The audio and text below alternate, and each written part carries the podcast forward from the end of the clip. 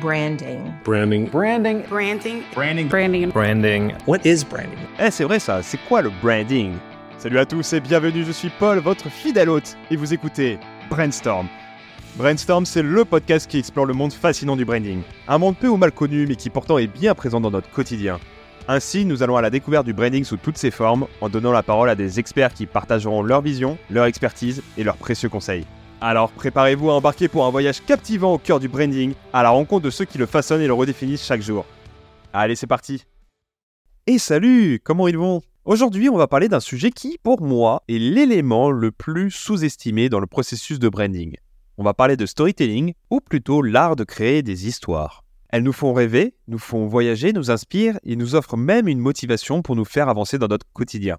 Les histoires sont omniprésentes car nous faisons tous, chacun d'entre nous, du storytelling sans même s'en apercevoir. Mais nous le faisons mal. Alors comment raconter des histoires? Et des bonnes histoires? Eh bien, qui de mieux que Guillaume Lamar pour en parler? Guillaume est consultant, formateur, designer et storyteller. Il est aussi connu pour avoir écrit plusieurs ouvrages autour de la créativité, dont un livre qui s'appelle L'art du storytelling. Dans cet épisode, Guillaume nous explique donc qu'est-ce que c'est le storytelling, comment a-t-il évolué dans le temps, quels sont les différents types de storytelling existants, ou encore comment l'applique-t-on pour une marque, mais aussi pour nous dans notre quotidien. Allez, on se retrouve tout à l'heure. Bonne écoute Bonjour Guillaume. Bonjour Paul. Je suis très très content de te recevoir. Parler de storytelling, c'est quelque chose qui est assez important à mes yeux, notamment en plus quand j'ai vu ton livre, qui m'a beaucoup euh, ouvert les yeux justement sur euh, discuter, raconter des histoires pour une marque. Et euh, je le, maintenant, je le ressens un peu plus, notamment quand je vois des publicités. Ouais. Mais avant de discuter de ça, j'ai envie de te poser une première question que je pose à mes invités, qui est quelle est ta définition du branding? Ma définition du branding, elle est, c'est, c'est un domaine assez large en l'occurrence, mais, mais pour moi, c'est une activité euh, qui consiste tout simplement à créer, développer et cultiver une marque. Donc euh, après, euh, derrière ça, il y, a, il y a tout ce qui, euh, qui est autour de sa vision, de sa mission et de son expression. Donc c'est un domaine qui est extrêmement ouvert. Euh, moi, je le prends par le petit bout de la lorgnette, évidemment, à travers le storytelling, mais il y a plein de façons de le faire. Et, voilà, et c'est très exigeant comme, euh, comme si ça s'appelle branding, c'est bien parce que c'est une activité, c'est quelque chose qui est vivant, c'est pas quelque chose qui est posé, c'est quelque chose qui évolue tout le temps. Et c'est son exigence aussi. Donc c'est ça qui est pas évident forcément. Euh, Écoute, je suis tout à fait en raccord avec toi. Maintenant, je te propose de, bah, de parler de ton parcours. Qui es-tu. Et d'où vient cette appétence justement pour le storytelling? Ok, ça c'est une longue histoire, donc je vais pas te la raconter en entier. Euh, donc moi j'ai été directeur artistique hein, pendant euh, 15 ans dans un groupe de presse euh, qui était un groupe qui parlait de, de construction, d'architecture et de collectivité locale. J'ai commencé comme maquettiste et puis j'ai fini directeur artistique du groupe. Donc je m'occupais de stratégie de contenu essentiellement, euh, euh, du contenu éditorial, donc c'était du contenu print et puis du contenu aussi digital. Euh, je m'occupais aussi de leur communication, la communication corporate, tout autant que la communication produit. Et puis, euh, il y a presque dix ans de ça, euh, au moment où je les ai quittés, j'ai passé un diplôme à Sciences Po Paris en communication. Et puis, je me suis spécialisé dans deux domaines. Donc, le premier domaine, ça tombe plutôt bien, c'est ce dont on va parler aujourd'hui, c'est le storytelling. Et puis, mon deuxième domaine de prédilection tourne autour du management de la création et tout ce qui tourne autour de la créativité, en fait. Donc voilà, après, euh, j'ai un certain nombre de clients, donc euh, BNP Paribas, Sanofi, Engie, des grands groupes, mais aussi des, structures plus petites, des agences, des agences de packaging, des agences de communication, euh, des cuisiniers indépendants, des, gens comme ça. J'ai écrit un certain nombre de bouquins sur ce sujet, comme, sur ces sujets en l'occurrence, comme tu le disais. Mon premier livre s'appelle La Voie du créatif, La Voie V-O-I-E, La route du créatif. C'est un livre où j'expliquais justement comment on pouvait utiliser sa créativité d'une façon professionnelle. Mon deuxième livre s'appelle L'art du storytelling et il a le mérite d'avoir un titre qui dit exactement ce qu'il y a dedans. C'est un manuel de communication sur cette technique-là. Euh, je suis en train de travailler sur le- la mise à jour de cette édition, donc euh, qui, devrait sortir, euh, je pense, en, courant 2024, si je me bougeais un peu les fesses. Euh, j'ai écrit un troisième livre qui s'appelle Festin. J'ai rencontré dix grands chefs cuisiniers dans toute la France. Et j'ai essayé de montrer à travers leurs portraits et des recettes qui sont tout sauf des recettes de cuisine que leur façon de travailler, leur façon de faire, euh, d'inventer, de se ressourcer, pouvaient tous nous inspirer, quelle que soit notre activité, quel que soit notre métier. Et puis mon dernier livre est sorti il y a, il y a euh, un peu moins d'un mois. Ça s'appelle L'étincelle du créatif. C'est un livre qui est le compagnon en fait de la voix du créatif, mon premier livre. Et j'ai écrit 365 conseils, préceptes, exercices, enfin appelle ça comme tu veux, qui te permettent quand tu es bloqué ou un matin si tu sais pas comment euh, par quel bout le prendre, euh, de, de, de trouver l'inspiration ou pas dans ce que je, je, vous propose. Donc le, truc, c'est pas tant ce que j'écris, c'est ce que vous faites de ce que j'écris. Donc voilà, c'est mon dernier livre. je crois que j'ai à peu près fait le tour. Un livre qui essaye de faire face à la feuille blanche, j'imagine? À la quoi? À la feuille blanche. Ah oui, la feuille blanche. J'ai compris la faiblance. Je me disais, c'est un concept que je n'ai pas. Alors oui, la feuille blanche. Tu veux qu'on parle de la feuille blanche? En général, si on a peur de la feuille blanche, c'est qu'elle est trop blanche. Donc il faut la salir, mon cher ami. il faut la on Est d'accord, on est d'accord. On va faire euh, pas mal de brouillons. Moi, j'ai des petites techniques, notamment les brouillons. Euh, essayer de carrément ne rien faire, en fait. Euh, essayer de, de, juste faire un break. Et en fait, c'est comme ça, en s'ennuyant, qu'on trouve des idées à, pour s'occuper. Tout à fait, tout à fait. Pour revenir du coup sur euh, un de tes livres, qui est l'art du storytelling, d'où vient la jeunesse de ce projet?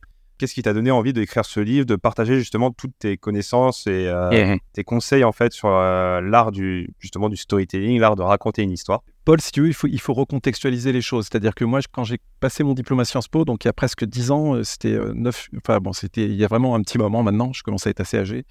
Euh, le storytelling, personne n'en parlait. C'est-à-dire qu'en France, il y avait un bouquin qui avait été écrit par un, ancien, par un journaliste qui est toujours en activité, qui s'appelle Christian Salmon, et qui parlait du storytelling un peu à charge. C'est-à-dire qu'il disait que c'était un outil pour manipuler les foules, et puis c'était quelque chose qui était essentiellement un outil politique.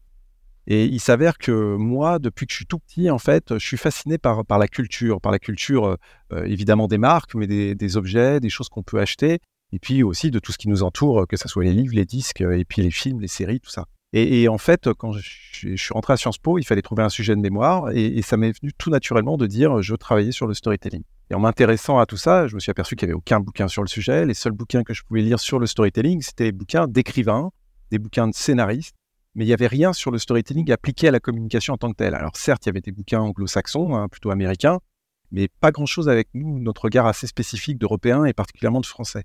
Euh, donc voilà, j'ai commencé à travailler dans le domaine après mon diplôme à Sciences Po, et puis euh, moi, il se trouve que je travaille avec, euh, dans une, avec une maison d'édition hein, qui, qui, édite tous mes bouquins. Et pour tout dire, c'est mon éditrice qui m'a dit il faudrait que tu écrives un livre sur le storytelling. J'avais déjà écrit le mémoire qui était très, très scolaire, très, très empirique, on va dire, très théorique. Et du coup, voilà, je me suis mis à écrire ce bouquin-là et, en fait, j'ai rassemblé tout ce que je commençais à enseigner déjà en formation sur ces sujets-là. Voilà comment c'est venu tout simplement. Avec pas mal d'interviews aussi. Oui, tout à fait. Grande personne, je pense à je n'ai plus son prénom, mais euh, elle a travaillé, euh, enfin, elle était enseignante à Sciences Po. Oui, tout à fait. de stratégie de marque. Oui, tout à fait, tout à fait. Très, euh, interview très intéressante. Oui, alors, alors comme je suis, comme je suis perturbé du fait d'être, d'être en interview avec toi, son nom ne vient pas, il va me venir juste après, mais c'est une grande directrice de la communication qui maintenant est indépendante. Elle a son propre, son propre cabinet et c'est vrai que elle avait accompagné des grandes marques, notamment le changement de nom de la marque Kering à l'époque où c'est devenu Kering en l'occurrence. Et, et voilà, c'était sacrée nana. Et, c'est vrai qu'elle donnait un aperçu euh, assez intelligent, notamment sur la. Alors, moi, c'est un truc que j'ai approfondi après, sur la différence entre la stratégie et la tactique, en fait. Ouais. C'est intéressant, justement, quand on parle de branding et quand on parle de ce genre de choses. C'est. Il y a, y a un joueur d'échecs très, très connu euh, qui s'appelle Kasparov, euh, disait que la stratégie, c'est ce qu'on fait quand on n'a rien à faire et la tactique, c'est ce qu'on fait quand on a quelque chose à faire. Et en fait, je trouve que c'est très intéressant quand on l'applique à, une marque, justement. C'est-à-dire que la stratégie, c'est quelque chose à laquelle tu penses d'une façon comme ça, un peu posée, quand tu es euh, euh, en réunion avec des potes ou quand tu es tout seul chez toi en train de réfléchir à comment tu vas te positionner et tout ça. Et puis en même temps, la tactique, eh ben, c'est comment tu réagis en vrai, comment tu mobilises tes ressources en vrai face à un concurrent, face à une nouvelle euh, législation, face à un, changement dans, le marché. Et je trouve que c'est intéressant cette, ces, doubles dimensions dans la notion de branding et et de positionnement. Pour revenir euh, un peu sur le storytelling, justement, on tourne autour un peu du, mot, mais euh, finalement, qu'est-ce que c'est le storytelling ah, ok. Et pourquoi il est important pour une marque de, le développer justement, Ok. ce storytelling? Ok, Paul. Euh, donc, le storytelling, un storyteller au départ, c'est quelqu'un qui sait inventer et raconter une histoire. Donc, un storyteller, c'est Steven Spielberg, c'est Hemingway, c'est Rabelais, c'est ton tonton au bar mitzvah qui est capable de faire des blagues devant tout le monde. C'est un storyteller. En revanche, si tu utilises le storytelling euh, pour de la communication, c'est quelque chose de très simple. C'est transmettre un message sous la forme d'un récit. Plutôt que de simplement expliquer ce que va faire mon nouveau produit, mon nouveau service, euh, mon nouveau site, je vais te raconter une histoire qui va en faire la démonstration. Donc c'est vraiment ça l'idée. Donc euh, en fait, le storytelling comme outil de communication, c'est un outil d'éditorialisation. C'est-à-dire qu'à partir du moment où tu vas utiliser le storytelling, ça va te permettre de hiérarchiser, de structurer, de formuler et d'illustrer. Donc c'est vraiment un outil extrêmement concret, c'est-à-dire qu'il n'y a rien de... on, vole les techniques perpétuellement des scénaristes de cinéma ou de séries, d'écrivains ou de, de tout ça, de tous ces faiseurs d'histoire. Mais en soi, nous, quand on crée quelque chose, quand on travaille à dessin, à dessin au sens DE, de SEIN, hein, au sens du design, on le fait pour transmettre un message. Voilà, c'est ça qui, qui c'est. Il y avait une deuxième partie dans ta question, c'était quoi? Oui, pourquoi il est important pour une marque justement de, développer cette. Parce que de toute façon, même si tu fais pas de storytelling, tu fais du storytelling quand tu lances ta marque. C'est-à-dire que ah, en, réalité, euh, en réalité, même si tu n'utilises pas la technique, même si tu n'as euh, pas conscience de ça quand tu, quand tu crées euh, tous les éléments qui vont permettre à ta marque de s'exprimer, en réalité, à chaque point de contact entre ta marque, ton produit, ton service et tes clients, il y a une histoire qui est en train de se créer, positive ou négative. Et, en fait, faire du storytelling, quand on le fait vraiment en sachant qu'on en fait, on s'empare de ça du mieux qu'on peut, hein, évidemment, mais on s'empare de ça et ça nous permet de contrôler peu ou prou le récit qui va être fait à chaque point de contact entre ton client et, ta marque. Ça veut dire quoi? Ça veut dire que, en réalité, tout le monde parle de storytelling, mais personne n'en fait. Hein. C'est-à-dire qu'il mmh. y a très peu de marques qui, sont, euh, qui maîtrisent ça euh, euh, d'une façon aussi carrée et aussi rigoureuse que ça devrait être. Et c'est normal, hein, parce que c'est extrêmement compliqué et c'est extrêmement exigeant d'un point de vue chronos, d'un point de vue de temps hein, accordé à ce truc-là. Et puis au niveau des moyens aussi qu'on peut, qu'on peut accorder à ça. Donc euh, je crois que j'ai à peu près répondu, mais, mais, mais en gros, c'est un outil essentiel parce que de toute façon, on passe notre temps et nos clients passent leur temps à se raconter des histoires sur ce qu'on leur vend et comment on leur vend. Et, évidemment, quand tu téléphones à une entreprise pour changer ton, ton pare-brise, euh, ce simple point de contact entre euh, le, centre d'appel et, et, toi, ça te permet de te raconter une histoire par rapport à cette entreprise-là. Euh, et, c'est évident que faire du storytelling, enfin avoir conscience qu'il y a un récit qui se déroule à chaque fois, bah, ça aide en fait à prendre forme. Justement, pour rebondir à ce que tu disais, euh, qu'ils ne savent pas faire comment du, storytelling, euh, j'ai l'impression en fait, ils comprennent pas comment bien faire du storytelling dans le sens où moi, de ce que je vois de, des gens qui racontent leur histoire, en mmh fait, ils font surtout des origin story et ils parlent d'eux et pas forcément en fait de leurs clients. Et c'est peut-être ça le problème. Ouais, ouais. C'est alors alors, à leur décharge et à notre décharge à tous, c'est extrêmement compliqué. Enfin, en vrai, en vrai, c'est super dur. Euh, et tu as tout à fait raison. On a tendance à résumer euh, la notion de storytelling à cette idée de dire euh, on a été fondé en 1927, on a été créé par un machin. C'est, c'est pas que ça le storytelling. Ça peut être ça. Hein. on, peut, on peut travailler sur ce genre de notion. je sais pas, tu m'as pas encore posé la question, mais une marque qui fait, pour moi, une des meilleures marques en termes de storytelling en ce moment, c'est Patagonia. Euh, si, on part de Patagonia, on peut regarder que, tout simplement, mon cher Paul, le storytelling, en fait, à l'échelle d'une marque, il se déploie de deux manières. La première manière, c'est celle dont je t'ai parlé, c'est-à-dire la technique en elle-même. C'est-à-dire comment on fait pour illustrer nos propos à chaque fois avec une histoire, quand on raconte quelque chose dans nos publicités, sur notre site internet, sur nos fils sur les réseaux sociaux. Ça, c'est un premier aspect. Le deuxième aspect du storytelling pour une marque, c'est sa culture. Et la culture pour une marque, c'est un certain nombre d'éléments qui sont d'abord des dates clés, c'est-à-dire des moments, le moment de la fondation, le moment de la fusion, le moment d'un achat ou de choses comme ça. Ce sont aussi des personnalités clés, c'est-à-dire que le fondateur, euh, des directeurs qui changent une stratégie ou une façon de voir les choses, des ingénieurs qui créent de nouveaux produits, ce sont des personnalités qui font partie de la culture de la marque. Et puis enfin, en dernier lieu, la culture d'une marque, c'est tout ce que les gens font quand personne ne les regarde. En fait, la culture d'une marque, c'est comment tu fais les choses. Et, ça, une marque comme Patagonia, elle maîtrise ces deux aspects parfaitement, c'est-à-dire l'aspect technique. Ils ont une stratégie de contenu assez incroyable, c'est-à-dire que ils font des documentaires, ils, euh, ils travaillent, euh, leurs publicités sont à chaque fois travaillées euh, en essayant de nous raconter quelque chose. Je suis abonné aux newsletters, donc je vois à peu près comment ils font. ils nous vendent, ils nous vendent des histoires, enfin assez, assez régulièrement, qui font la démonstration de la qualité de leurs produits. Donc ça, c'est un premier truc. Et puis ensuite, dans la culture de Patagonia, il y a quelque chose d'extrêmement fort. C'est-à-dire que quand vous achetez aujourd'hui, enfin quand les clients achètent une, une casquette qui coûte un bras chez Patagonia, euh, elle a été fabriquée avec des filets de pêche, euh, on peut la réparer euh, dans une si on la renvoie à la maison mère ou dans une boutique affiliée. Enfin, ils sont complètement alignés aussi avec ce qu'ils nous racontent par ailleurs. Donc ça, c'est la c'est ce qu'il faut réussir à faire. Mais il faut voir l'exigence que c'est. Hein. C'est-à-dire que justement, quand j'ai acheté ma casquette qui m'a coûté un bras, euh, je l'ai acheté dans une petite boutique euh, à côté de chez moi et, la, patronne de la boutique m'a expliqué que c'était Patagonia eux-mêmes qui choisissaient les retailers. C'est-à-dire que ils vendaient pas leurs produits dans n'importe quelle boutique. Donc euh, c'est ça, ça donne en fait une, espèce de, de... Alors, cet exemple-là sera chassé peut-être dans, dans, un mois, dans deux mois, dans six mois, j'en sais rien, parce qu'on va s'apercevoir que ça marche pas si bien que ça et qu'en en fait ils sont pas alignés avec ce qu'ils disent. Ou à l'inverse, ça va rester une référence. En tous les cas, ça vous, ça vous donne à tous, euh, mes auditeurs, là, une, bonne, une bonne idée de ce, que, de ce que ça peut être de faire du storytelling à l'échelle d'une marque.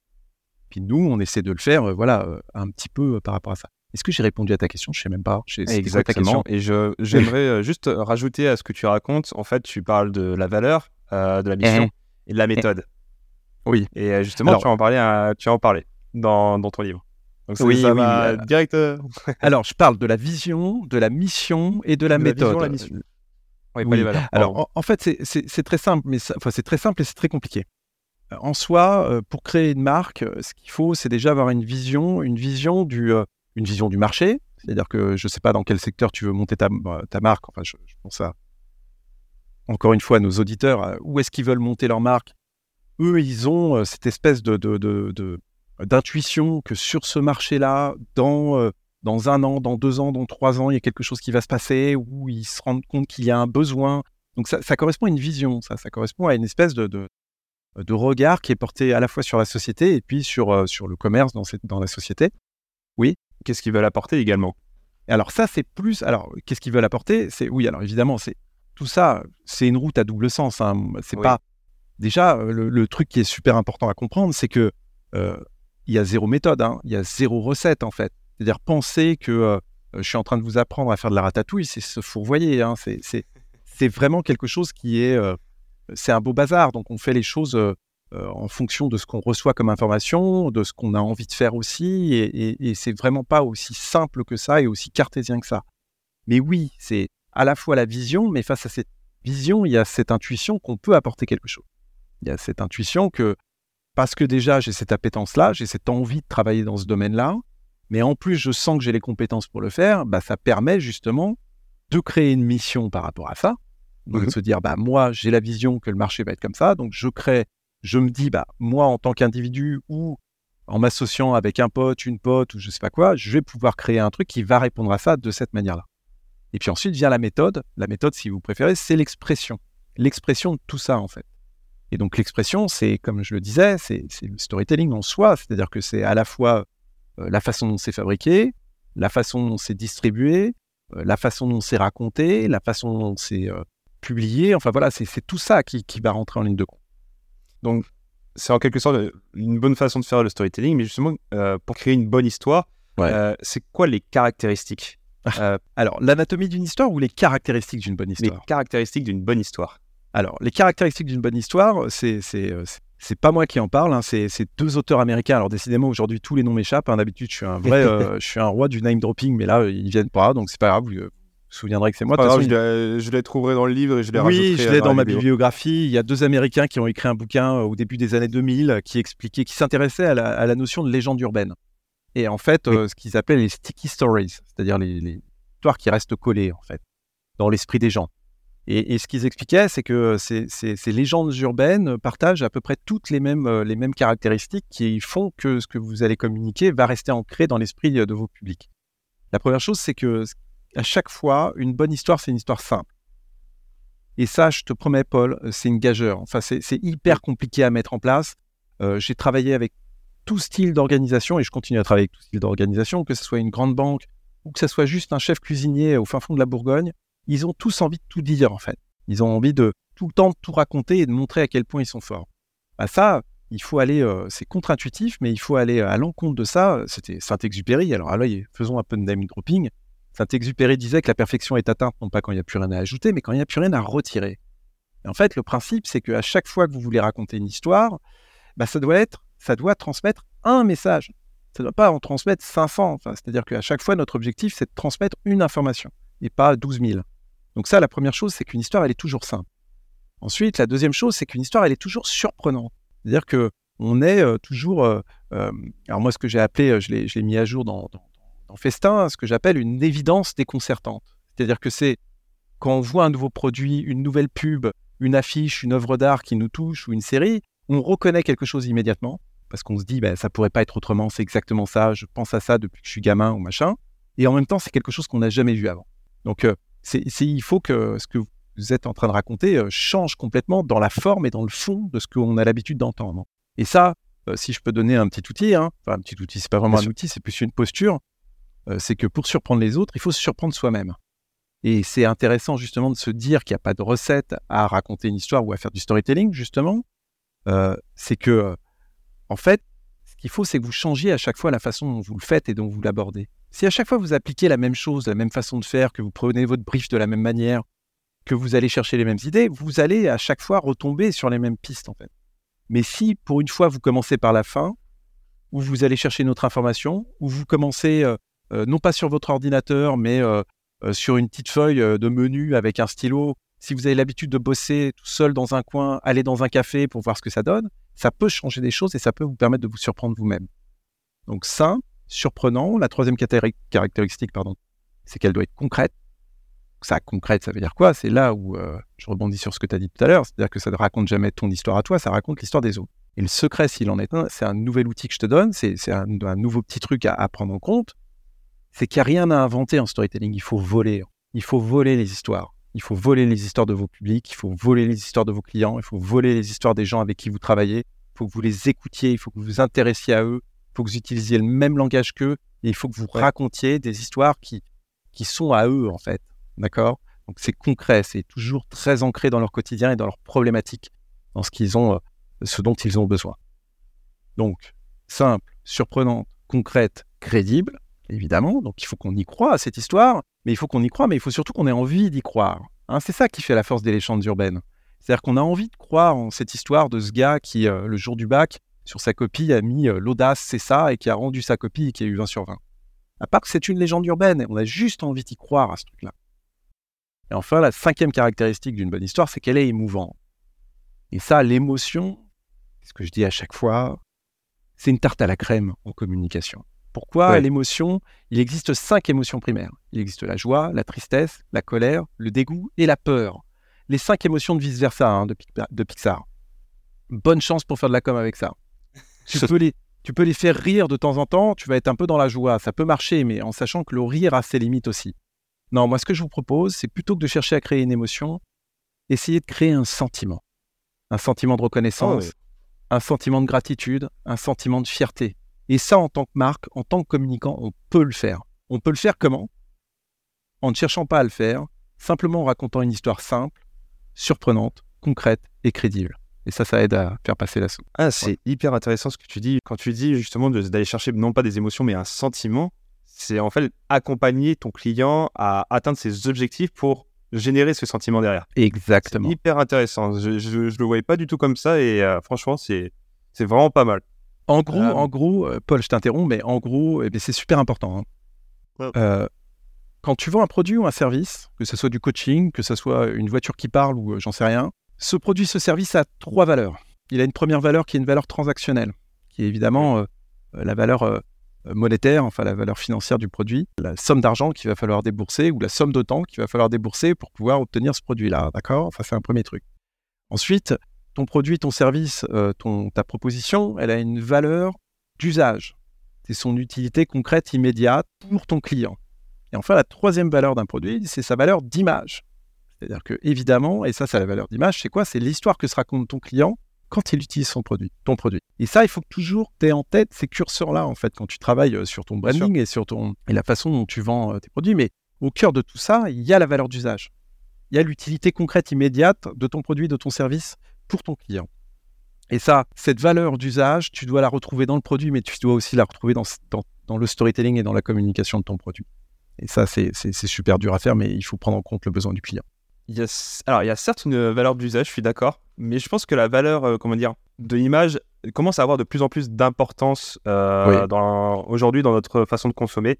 Euh, moi, je pense notamment à des marques comme Nike, comme Coca-Cola mmh. et tout, qui joue beaucoup sur la nostalgie. Bah, même euh, quand tu vois les, les, marques de véhicules automobiles euh, comme Peugeot, Renault et Citroën qui ont fait un rebranding récemment, euh, elles jouent beaucoup avec leur nouveau logo sur la nostalgie et revenir en arrière pour générer en fait ce côté émotionnel et le fait que bah on fait partie, enfin la marque fait un peu partie de notre vie je pense qu'aujourd'hui, il y a au-delà de l'utilité, en fait, les gens, les, marques essayent de chercher à être une personnalité qui est proche de, de, de leurs clients que ce soit un membre de la famille. Moi, je pense à Coca-Cola parce que Coca-Cola, on connaît ça depuis le tout petit. Il a toujours été là dans les, dans les foyers.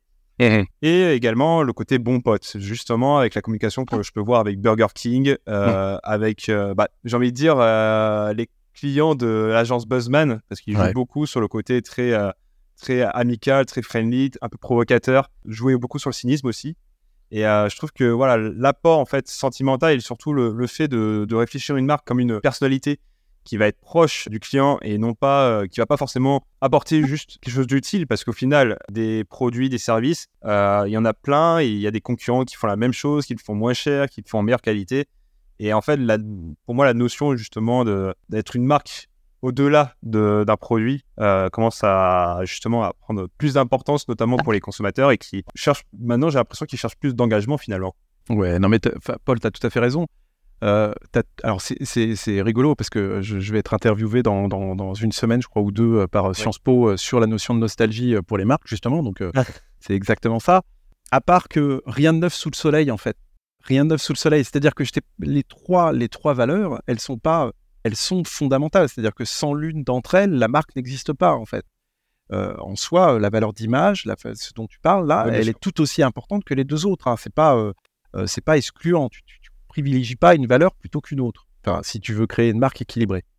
Deuxième chose, sur la notion de nostalgie, euh, excuse-moi, mais euh, Ronsard, quand il écrit euh, le poème de la rose, il parle de la nostalgie. Quand Proust écrit, parle de sa Madeleine, il parle de la nostalgie. évidemment que, que, jouer sur la nostalgie, c'est, alors comme dirait Ségolène Royal, c'est du, du gagnant-gagnant. C'est-à-dire que mmh. Pourquoi? Parce que déjà, quand on joue sur la nostalgie, on, s'adresse à une frange de la population qui a été jeune à un moment et qui aujourd'hui a plus le même pouvoir d'achat. Hein. Évidemment que moi, quand Nike sort la Jordan 5, et ayant grandi dans les années 90, euh, euh, j'ai envie de m'acheter la Jordan 5. Euh, elle est juste trois fois plus chère que le prix. Alors déjà, elle était extrêmement chère quand j'étais gamin, mais là, elle est juste trois fois plus chère qu'avant. Mais ils savent que j'ai les moyens de l'acheter. Donc, en gros, c'est un, ça a toujours été, en fait. En soi, ça a toujours été. C'est un moyen déjà de montrer que, exactement comme tu l'as dit, qu'ils ont toujours été là, qu'ils nous ont accompagnés. C'est un moyen aussi de nous raccrocher à nos souvenirs d'enfance et de se dire j'ai toujours rêvé d'avoir cette paire de pompes. Là, je peux enfin me la payer, donc je me la paye. Donc voilà, c'est, et en même temps, il y a toujours cette espèce de boucle perpétuelle des mouvements de mode qui fait que des jeunes de ton âge ont aussi envie de se les acheter parce qu'elles claquent quand même, il faut bien l'avouer. Donc voilà, c'est, c'est cet ensemble-là qui euh, ne, sous-estime pas ça, c'est-à-dire que ça a toujours été, et les trois valeurs sont essentielles. Les trois valeurs permettent de faire du storytelling d'une manière ou d'une autre, rentrent dans le positionnement de la marque d'une manière ou d'une autre, et sont essentielles. Donc tu peux pas en oublier une, en fait. C'est ça que je voulais dire simplement. Excuse-moi. pas de souci.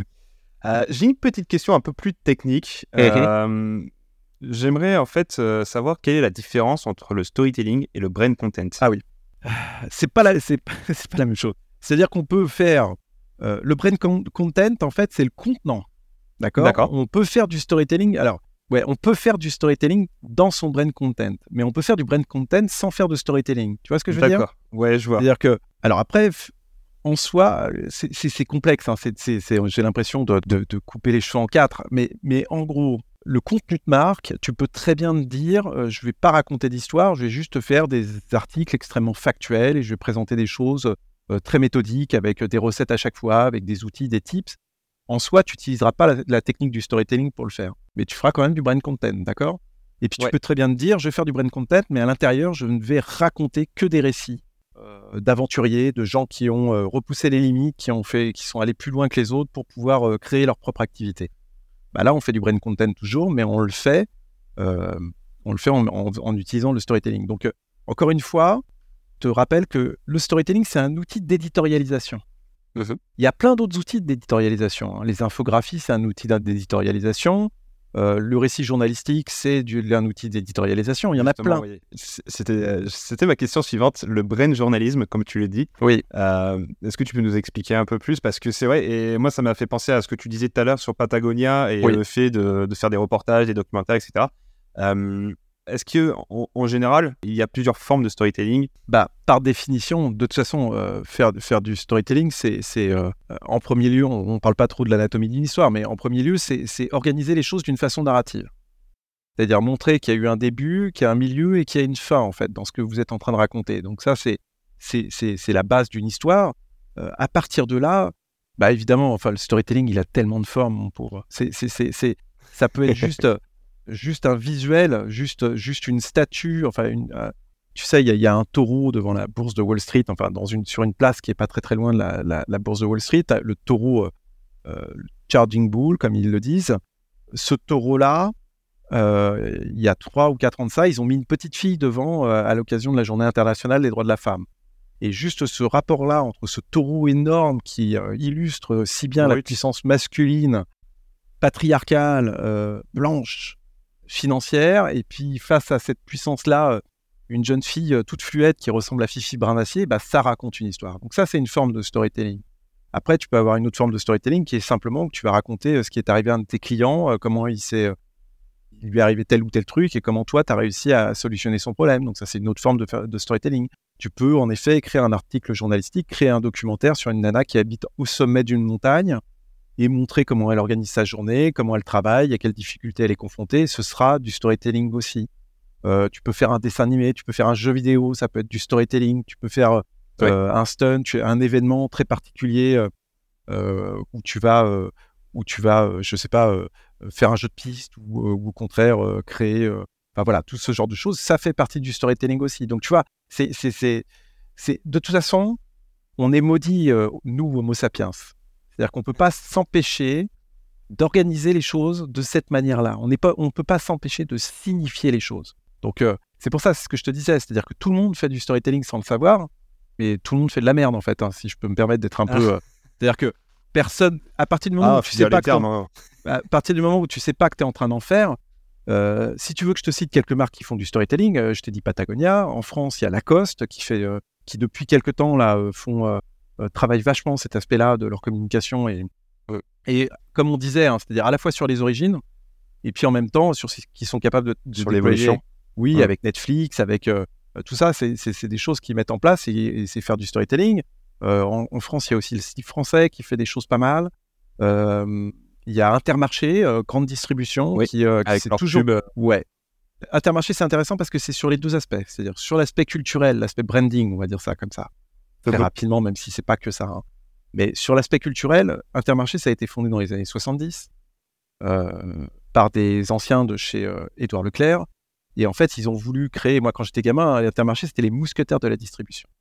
Donc il y a toujours eu ce positionnement un peu euh, à part de, commerçants, mais proches en fait à la fois des producteurs et, des choses comme ça. Et puis, comme tu le disais, tous les spots de pub qu'ils ont déployés via l'agence la, indépendante, elle était indépendante à l'époque, qui s'appelle Romance, euh, euh, c'est faire du storytelling aussi. Donc ça, c'est un bon exemple de, de marque en fait. On associe justement souvent le, storytelling au monde de la publicité. Euh, est-ce que tu peux nous raconter un peu ce lien, toi qui justement a des années, d'expérience, qui, qui, fait partie aussi un peu de ce monde de la publicité tu peux nous raconter un peu ce lien si particulier et comment il a évolué au fil de temps? Parce que c'est vrai que pendant les 30 Glorieuses, à l'apogée un peu du branding, euh, le mhm. storytelling était aussi là, euh, bien présent. Oui. Et ça a un peu. Euh, il y a eu un petit creux entre 90 et 2010 jusqu'à qu'aujourd'hui, avec l'ère du numérique, bah, on sent que ça revient en force. Exactement. alors, je, mets de côté la première, la première période de, de, de l'ère publicitaire qui était une période basé sur l'injonction ou euh, en fait euh, c'est un peu euh, toutes les pubs que tu peux voir où on dit qu'il y a des soldes, où on dit qu'il y a des prix, qu'en ce moment le vin, comme c'est la foire au vin, tu as moins 10% si tu as la carte machin. Enfin bon bref. Ça c'est de l'injonction, c'est la plus ancienne forme de, de publicité. ça n'empêche pas que à cette époque-là quand même, ils ont il y a une marque de chemise dont le nom m'échappe. Décidément, aujourd'hui, c'est pas c'est pas ma journée, mais c'est pas grave.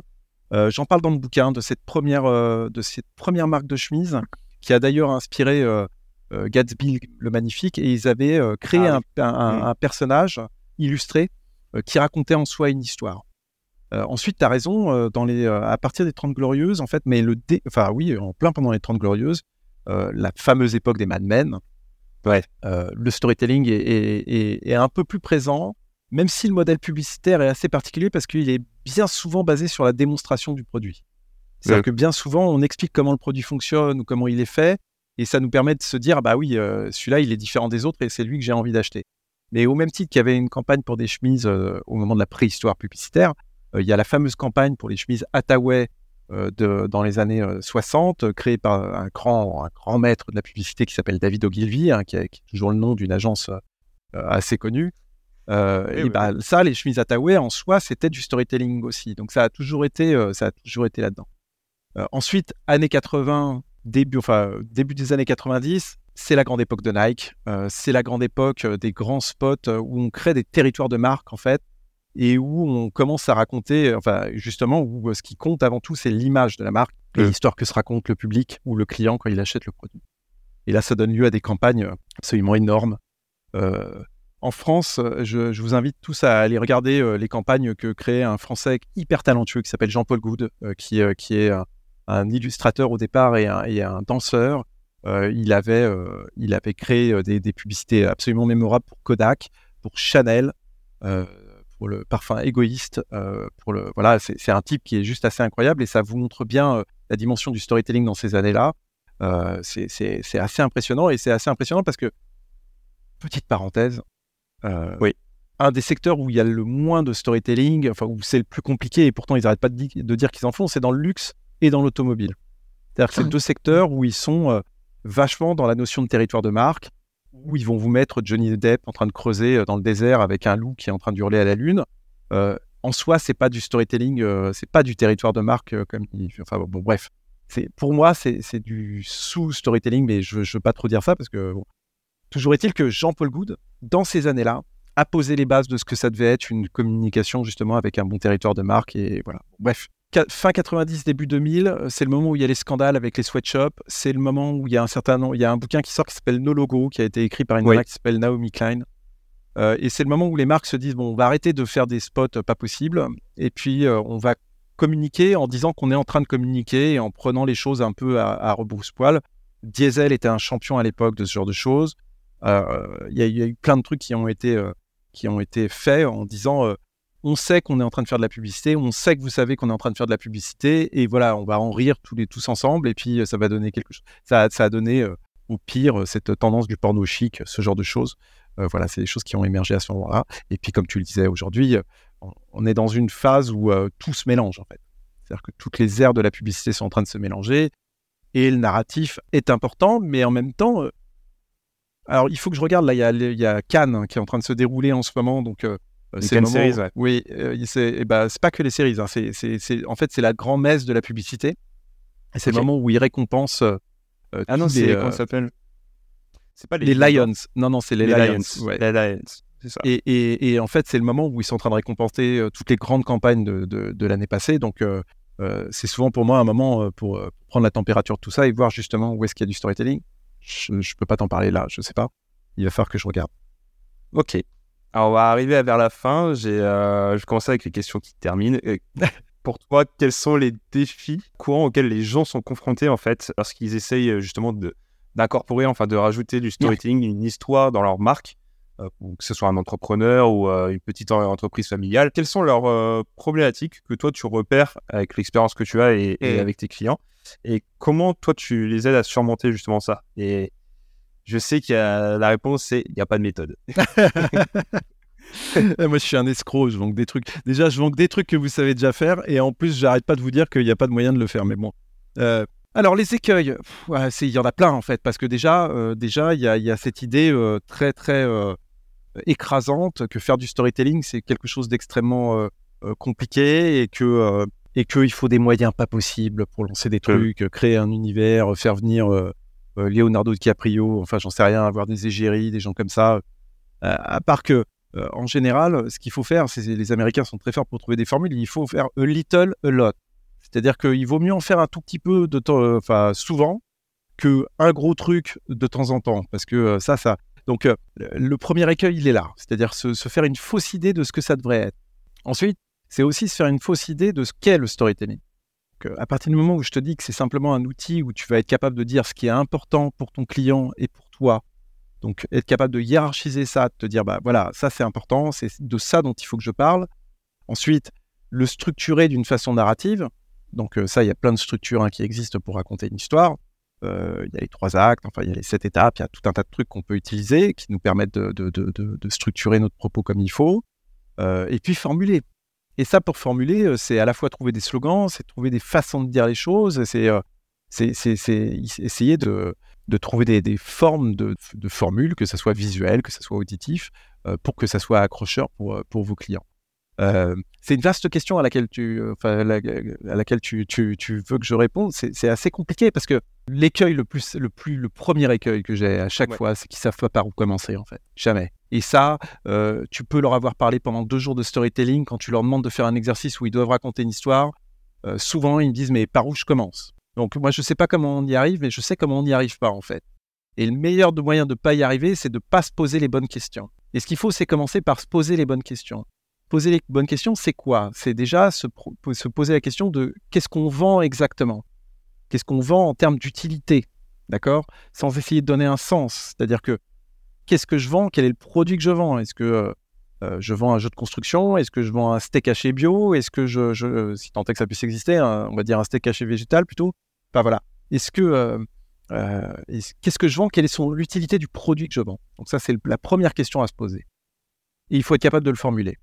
Ensuite, se poser la question de je vends ça, mais qu'est-ce que ça fait différemment des autres? Est-ce que ça fait Est-ce que c'est parce que la façon dont je le fabrique, dont je l'ai pensé, c'est différent?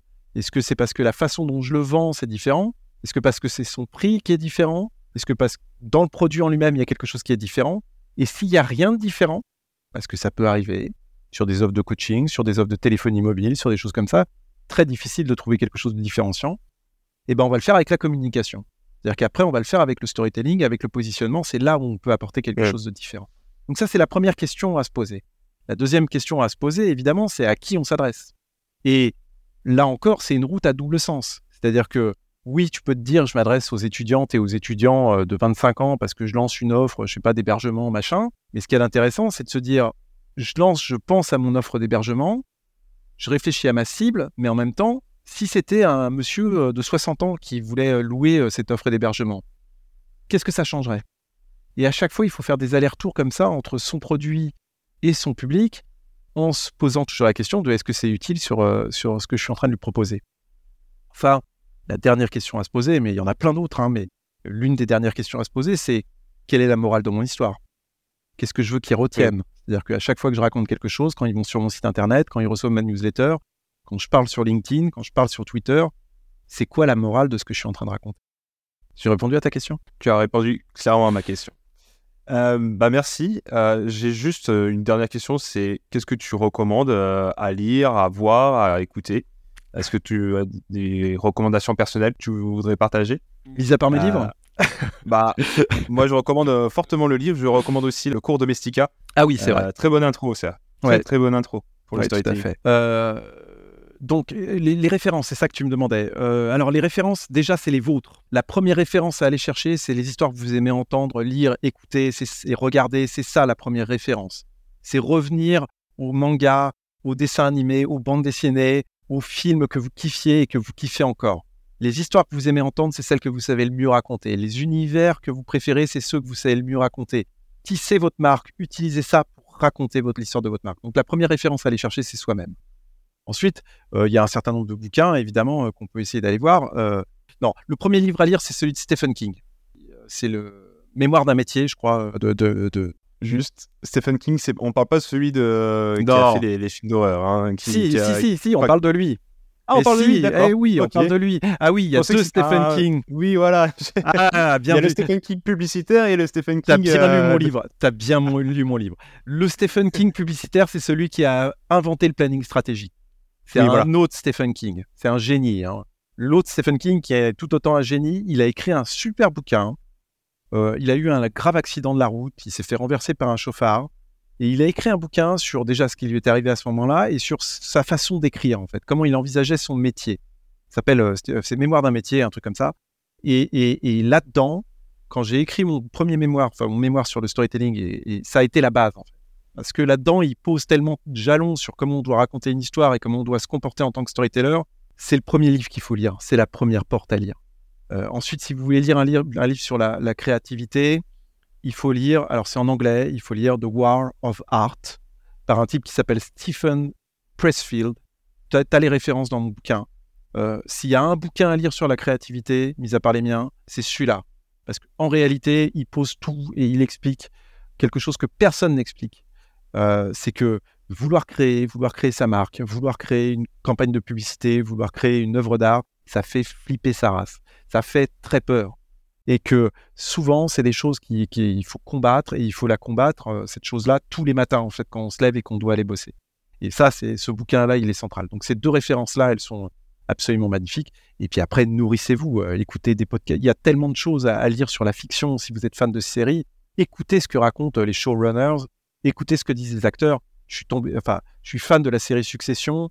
Il y a un super podcast de Succession qui est créé par HBO euh, eux-mêmes où ils expliquent tout euh, sur les personnages, sur euh, le scénario et tout. C'est une mine d'or. Donc voilà. Si vous êtes fan de jeux vidéo, faites la même chose avec les jeux vidéo. Il n'y a pas de hiérarchie, encore une fois. Il n'y a pas de sous-culture.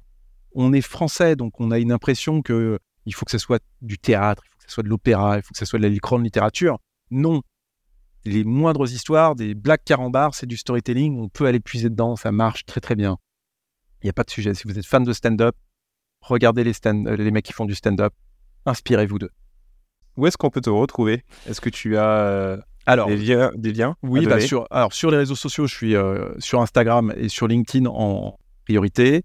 Je les mettrai euh, dans la description. Ouais, n'hésitez pas à me suivre et, et, aller sur LinkedIn évidemment, mais je suis plus sur Instagram, c'est vraiment là où je, alors, je ne poste pas tous les jours. Hein. Je, commence à être âgé, mon cher ami. Donc, euh, ça devient de plus en plus compliqué de vous suivre votre ah rythme. ça, euh, c'est... ça devient balèze. Il faut, faut, faut être C'est la fausse excuse. Hein. Ça, c'est juste ça. Oui, oui, c'est ça. Bah, tu vas voir quand tu auras mon âge, tu verras comment. tu verras si tu restes, euh, si tu restes dans le move.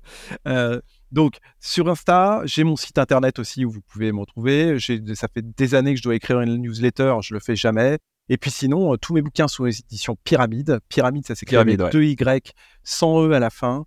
Euh, c'est des super bouquins sur la création. Il n'y a pas que les miens. Il y a des super bouquins euh, vraiment sur, sur à la fois très techniques et en même temps sur, sur la culture visuelle, sur tout un tas de choses comme ça qui peuvent être super intéressants pour vous. donc voilà, quand on lance sa marque, ça vaut le coup de savoir à peu près, savoir un tout petit peu sur plein de choses. Et, c'est une bonne, une bonne ressource. Merci Guillaume. Bah merci à toi Paul. Merci de m'avoir reçu. Au revoir. À la prochaine. Eh bien, sacrée histoire tout ça. ah, j'étais obligé de la faire. Hein. Merci à Guillaume d'être venu partager ses connaissances et ses conseils sur le storytelling. Pour rappel, si cet épisode vous a donné envie de lire son ouvrage, vous pouvez retrouver ce livre L'art du storytelling des éditions Pyramide chez votre libraire préféré. Et si votre libraire ne l'a pas, eh bien dans ce cas, menacez-le. Oui, bah pour qu'il vous le commande? ce que je retiens de cet échange, c'est que le storytelling permet de transmettre un message sans le dire directement, en le mettant sous forme de récit.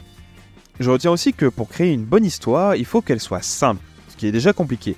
Surprenante, en changeant la façon de l'aborder. Concrète, en volant l'histoire de votre public. Crédible, qu'on ait envie d'y croire.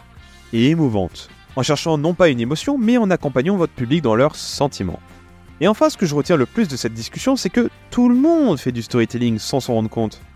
Vous racontez une anecdote à un pote, vous racontez une histoire. Vous racontez une blague à votre collègue, vous racontez une histoire. Vous entendez une rumeur, eh bien, bah, vous entendez une histoire. Pour vous aider à trouver des exemples concrets, je ne peux que vous recommander d'aller voir des documentaires sur YouTube, dont je vous mettrai quelques liens dans la description. Merci d'avoir écouté cet épisode jusqu'au bout. Si vous avez kiffé, eh bien, comme d'habitude, je vous invite à vous abonner au podcast et aussi à la chaîne YouTube, à mettre également les 5 étoiles sur Apple Podcast et Spotify, et puis si vous voulez toujours plus de contenu autour du branding, eh bien n'hésitez pas à faire un tour sur mes réseaux.